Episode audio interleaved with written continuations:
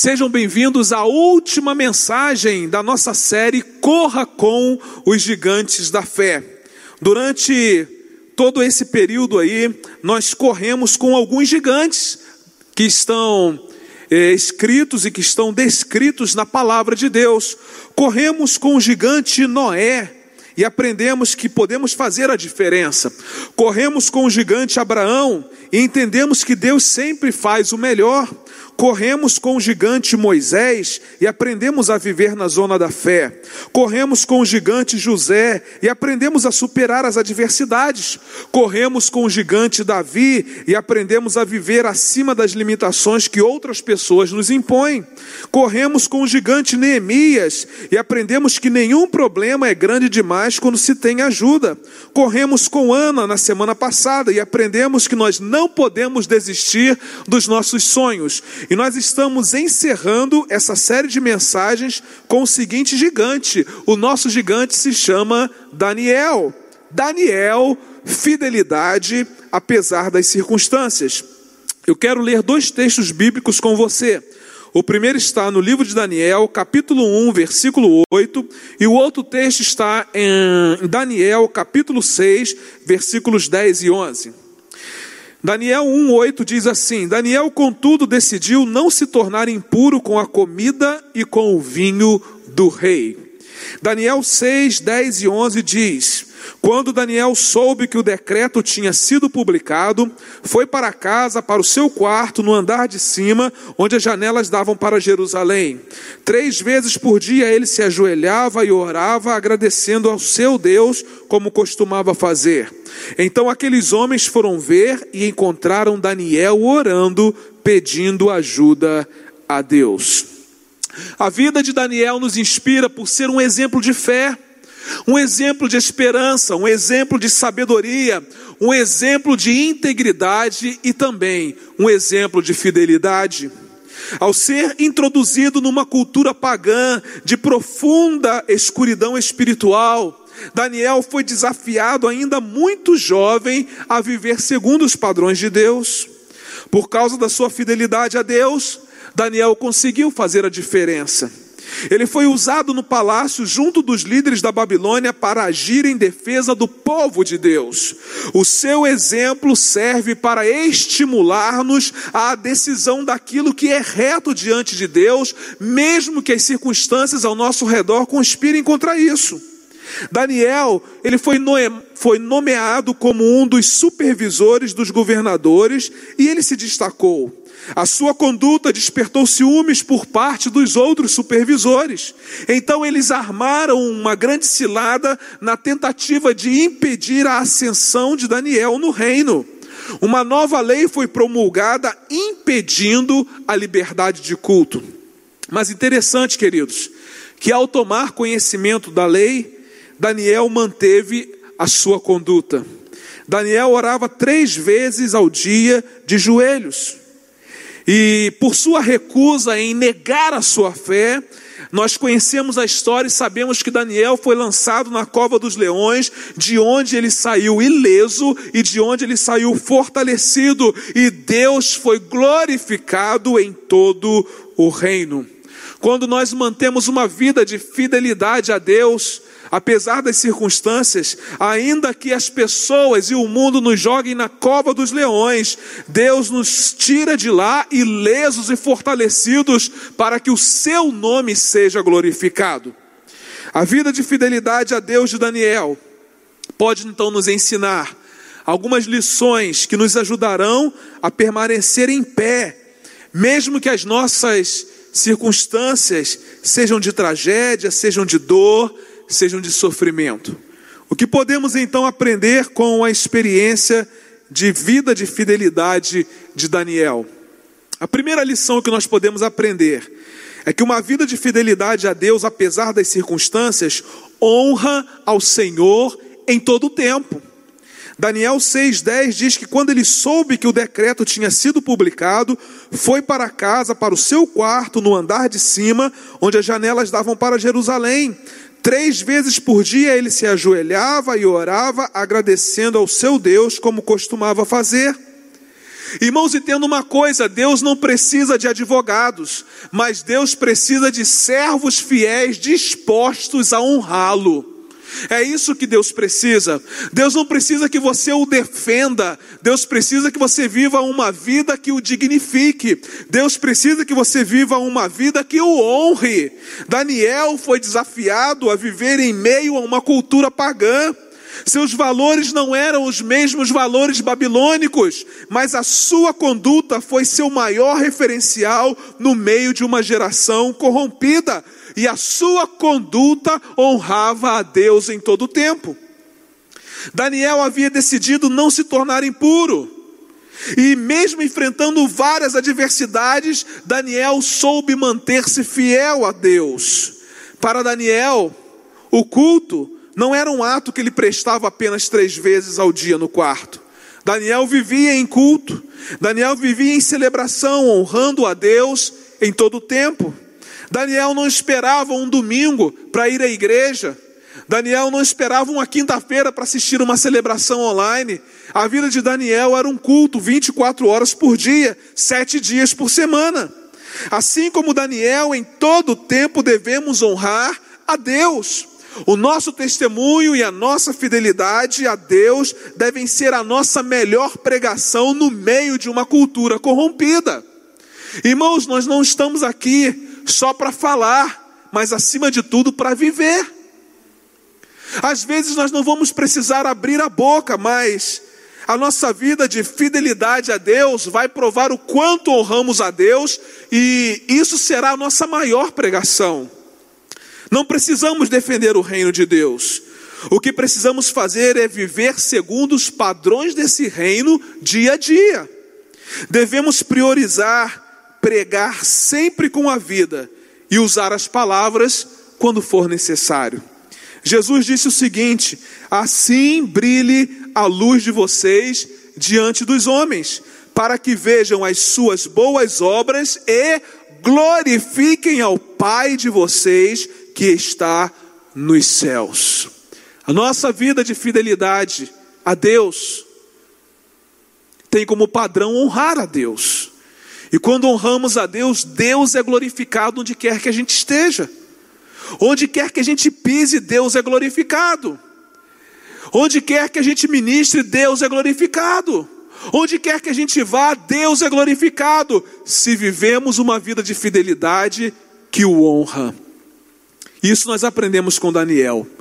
Bem novo, foi levado para a Babilônia, mas não perdeu de vista a fidelidade a Deus e honrou a Deus em todo o tempo. Mas eu aprendo uma segunda lição com Daniel. Uma vida de fidelidade a Deus, apesar das circunstâncias, enfrenta a realidade da luta espiritual. Se você é fiel a Deus, apesar das circunstâncias, eu quero dizer que você está enfrentando nesse exato momento uma luta espiritual. Nenhum servo fiel de Deus vive isento de lutas, muito menos lutas espirituais. Olha o que diz o texto bíblico em Daniel 6, de 5 a 9. Finalmente esses homens disseram: Jamais encontraremos algum motivo para acusar esse Daniel, a menos que seja algo relacionado com a lei do Deus dele. E assim os supervisores e os sátrapas de comum acordo foram falar com o rei: Ó oh, rei Dario, vive para sempre.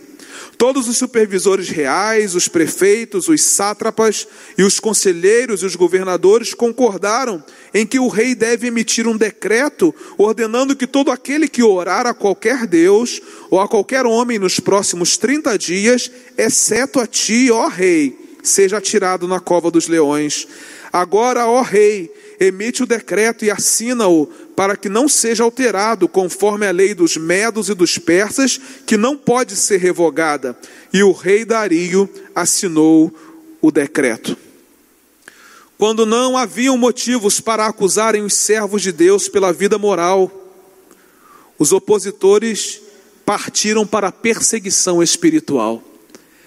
E assim acontece com os servos fiéis de Deus também desse tempo quando não acham motivos para acusarem os servos de Deus desse tempo, na sua vida moral, eles vão partir para a perseguição espiritual. Tentaram calar Daniel, que por meio da sua conduta exemplar incomodava as pessoas do seu tempo. Quando foi confrontado por uma lei que restringia sua liberdade diante de Deus, Daniel manteve-se fiel ao Senhor. Ele sabia que estava diante de uma luta espiritual, muito acima de uma luta é, política.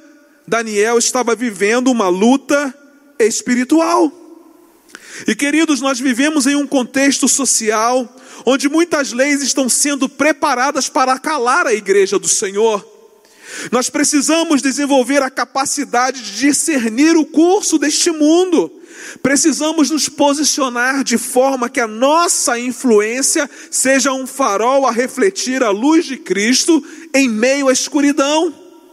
Precisamos nos preparar para viver em meio às ameaças das autoridades, porque o servo fiel enfrenta a realidade da luta espiritual. Pedro e João viveram essa realidade. Eles foram presos, foram interrogados, mas fizeram a seguinte declaração. Mas Pedro e João responderam: Julguem os senhores mesmos se é justo aos olhos de Deus obedecer aos senhores e não a Deus, pois não podemos deixar de falar do que temos visto e ouvido. Pedro e João, no seu tempo, estavam enfrentando a realidade de uma luta espiritual, estavam pregando o Evangelho, muitas pessoas se convertendo, pessoas que eram motivos de ganha-pão de muitos empresários da sua época, é, entregaram a sua vida para Jesus, isso estava incomodando as autoridades daquela época. Eles foram presos, foram interrogados, estavam vivendo uma luta espiritual, mas eles disseram: não podemos deixar de falar do que temos ouvido e do que temos visto. Irmãos, diante do que nós estamos vivendo nesse tempo, não é hora de nós nos calarmos. É hora de dizermos que nós não podemos deixar de falar do que temos visto e ouvido da parte de Deus. Mas infelizmente nós estamos vendo surgir uma geração de cristãos que ainda não entenderam que estão envolvidos em uma luta espiritual enquanto vivem em Cristo, enquanto vivem com Cristo e enquanto vivem para Cristo. São pessoas que não aceitam sofrer e que, ao primeiro sinal de adversidade, abrem mão da fé em Deus e dos princípios estabelecidos pelo Senhor. Mas a Bíblia é clara em dizer o seguinte: Paulo escrevendo aos Efésios, capítulo 6, versículos 11 e 12: Vistam toda a armadura de Deus, para poderem ficar firmes contra as ciladas do diabo Pois a nossa luta não é contra pessoas, mas contra os poderes e autoridades, contra os dominadores deste mundo de trevas, contra as forças espirituais do mal nas regiões celestiais. 2 Timóteo capítulo 3, versículo 12 diz: De fato, todos os que desejam viver piedosamente em Cristo Jesus serão perseguidos. Viver uma vida de fidelidade a Deus, apesar das circunstâncias, é remar contra a maré deste mundo. Se você está vivendo uma vida muito tranquila, sem ataques espirituais, é bem provável que não esteja vivendo uma vida de fidelidade a Deus. Porque vida de fidelidade a Deus pressupõe luta espiritual. E nós não estamos dizendo isso para desanimar você, não. Nós estamos dizendo isso para encorajar você a entrar nessa luta com a perspectiva de que a sua vitória já está garantida porque você está lutando com o Deus Todo-Poderoso. Você tem sido perseguido? Ou sua vida está mansa, tranquila demais?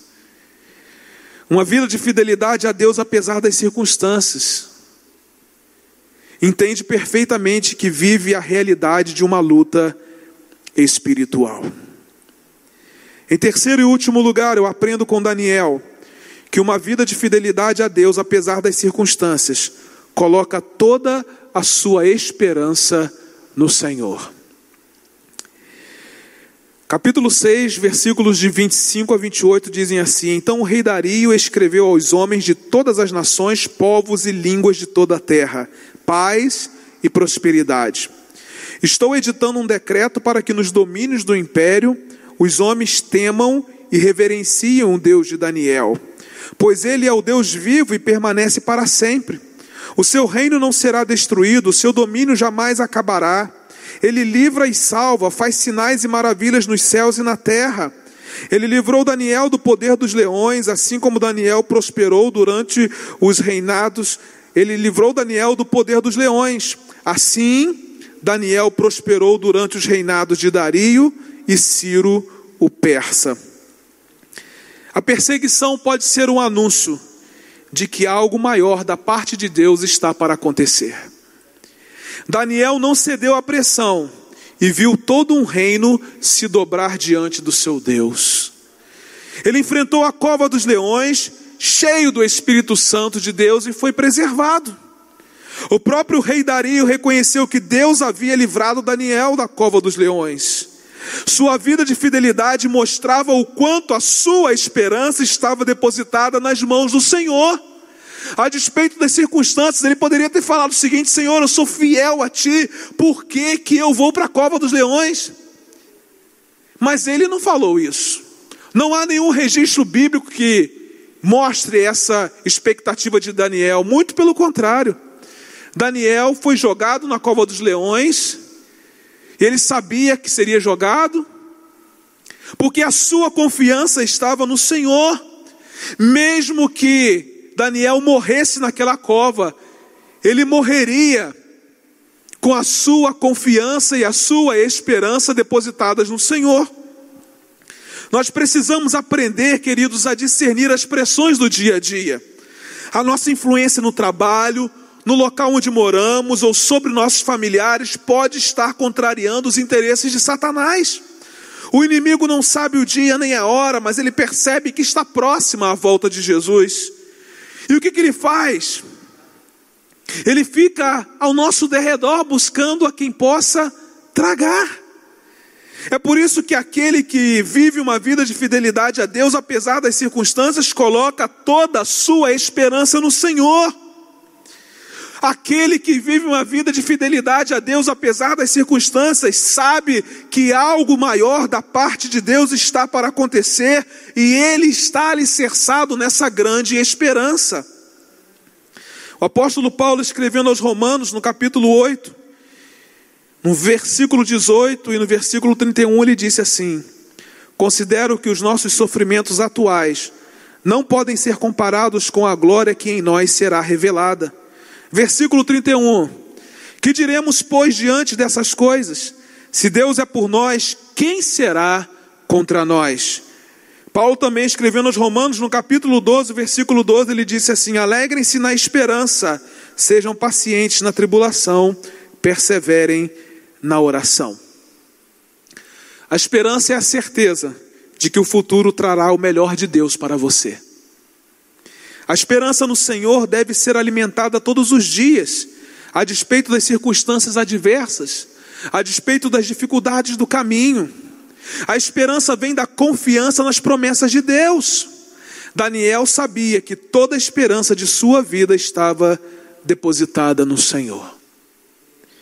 Talvez eu não conheça a circunstância difícil pela qual você está passando, mas pela palavra de Deus eu conheci um homem chamado Daniel que enfrentou o exílio, que enfrentou ameaças e que enfrentou uma cova de leões. Mesmo assim, nós não vemos Daniel murmurando, mas vemos Daniel mantendo uma vida de fidelidade a Deus acima de qualquer vento contrário. Se Daniel foi capaz de vencer suas lutas, sendo fiel a Deus em todo o tempo, eu e você também podemos vencer as nossas lutas, podemos vencer os nossos sofrimentos e as nossas dores. O que Deus requer da nossa parte é apenas uma coisa: é fidelidade. Fidelidade a Ele em todo o tempo, apesar das circunstâncias. Você tem sido fiel a Deus, apesar das circunstâncias? Podemos olhar para o exemplo de Daniel e ver tudo aquilo que Deus realizou na sua vida e através da sua vida, porque ele decidiu viver uma vida de fidelidade. Então, queridos, que a sua vida seja uma vida de fidelidade a Deus, apesar das circunstâncias que circundam a sua vida.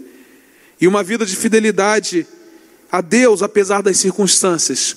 Honra ao Senhor em todo o tempo.